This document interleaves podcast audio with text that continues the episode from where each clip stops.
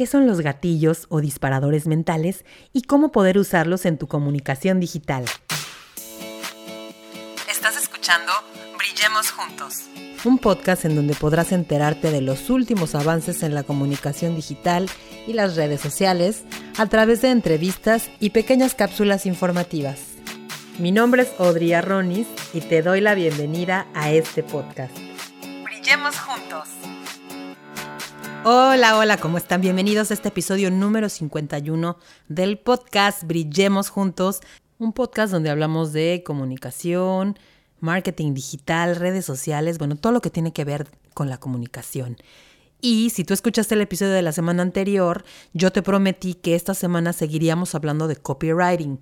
Copywriting, recordemos que es esa técnica que se emplea en la publicidad para estructurar los textos de forma persuasiva, para lograr que las personas realicen determinada acción, compren determinado producto o adquieran cierta idea. Entonces, más o menos algo así es el copywriting y yo te dije que en esta ocasión íbamos a seguir ahondando en el tema del mismo y esta vez vamos a hablar un poco de gatillos mentales o disparadores mentales que bueno, estos gatillos mentales tienen mucho que ver también con el neuromarketing y el neuromarketing precisamente trata de entender el comportamiento del consumidor, sobre todo a la hora de comprar. Entonces, estos estudios de neuromarketing han comprobado que el marketing digital es una excelente manera de conseguir la atención de las audiencias. Como tú sabes, hoy por hoy el marketing digital es donde se realizan los más grandes esfuerzos por parte de las marcas, porque es un medio muy ágil, que es, es bidireccional, no, dirección, no unidireccional.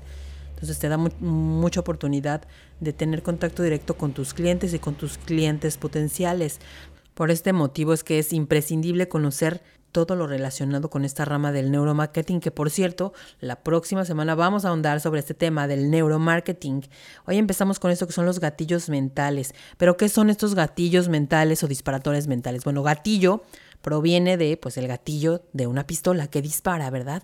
Entonces a eso se refiere, son estímulos que influyen directamente en nuestro cerebro cuando decidimos comprar o cuando decidimos algo, no necesariamente comprar.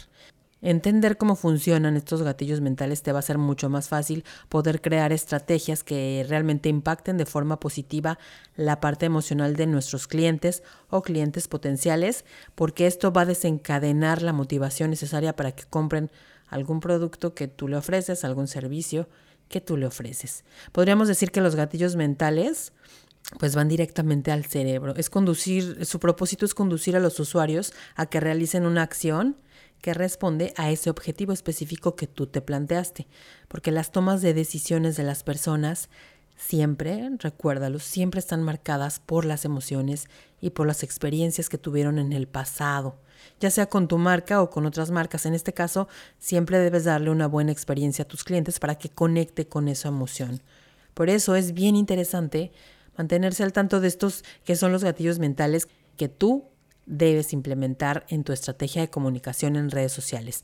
El gatillo mental número uno del cual te voy a hablar es el de escasez, que es muy, muy recurrente cuando las empresas te dicen que cuentan con poco stock o que tienen un servicio que va a terminar en algunos días o que ya mero se acaba la promoción, están recurriendo a un gatillo mental de escasez ya que esto te hace pensar que no puedes desaprovechar la oportunidad, que tienes que hacerlo mientras esté disponible y pues normalmente se utilizan o se conocen también como ofertas relámpago y las puedes usar, por ejemplo, cuando tienes mercancías que ya quieres liberar y que quieres dar a un muy buen precio.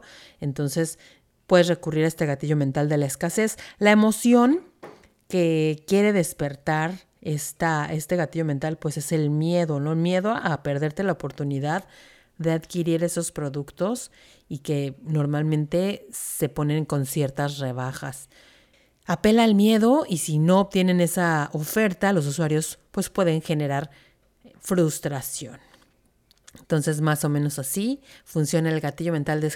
El, segundo al cual te voy a hablar se parece un poquito, pero este es de, de urgencia. También predomina la emoción del miedo, estamos jugando con la emoción del miedo, sí se relaciona también con el, con el anterior, pero a diferencia de este anterior, trabaja directamente con el tiempo como forma de estimular al usuario para cerrar un pedido. Por ejemplo, cuando entras a una plataforma y te aparece un relojito ahí que dice tres días o tres horas, no sé qué, entonces va, va este, recorriéndose el reloj, pues este es un, un gatillo mental de urgencia. Entonces dices, no, pues es ahora o nunca y lo compras. Se parece un poquito al de escasez, nada más que este es básicamente con el reloj, juega con el tiempo. ¿Ok? El gatillo número 3 del cual te voy a hablar es el de rep. El gatillo mental número 3 del cual te voy a hablar es el de reciprocidad. Si tu empresa basa su estrategia, eh, por ejemplo, en marketing de contenido, es muy fácil de entender porque cuando utilizamos estrategias de marketing de contenido, nosotros estamos ofreciéndoles constantemente cosas o productos o servicios sin costo a nuestros clientes potenciales. Esto hace que los consumidores generen un sentimiento de gratitud para intentar devolver eso, eso que tú les estás dando entonces, cuando tú inviertes ese tiempo en la creación de contenido relevante que pueda educar, que pueda alimentar de conocimiento a tus, a tus consumidores, estás generando un sentimiento de gratitud por parte de ellos. Entonces, ellos en algún momento intentarán devolver, eh, devolver eso que tú les estás dando, compensando. A lo mejor ahora sí te van a comprar o te van a, te van a compartir o le van a decir a las personas que tu contenido es muy bueno. Y entonces, eso ya es un, un gatillo mental de reciprocidad. O sea, no se trata de que, ah, yo te voy a dar algo, pues tú dame también, ¿no? No es de que exijas o algo así, sino que esto se da naturalmente. Cuando tú ofreces algo, tú puedes pedir, estás capacitado para pedir algo. No se refiere propiamente a dinero, pero sí puedes pedir que te compartan, sí puedes pedir que te dejen comentarios. Entonces, aquí estás utilizando el gatillo mental de reciprocidad para este objetivo. El cuarto gatillo mental del cual te voy a hablar es el de autoridad. Este es un ejemplo de los gatillos mentales que sirven a los profesionales del ramo como celebridades o los que acuden a personas que contratan a influencers, por ejemplo. Esto eh, pues se trata de un gatillo mental de autoridad.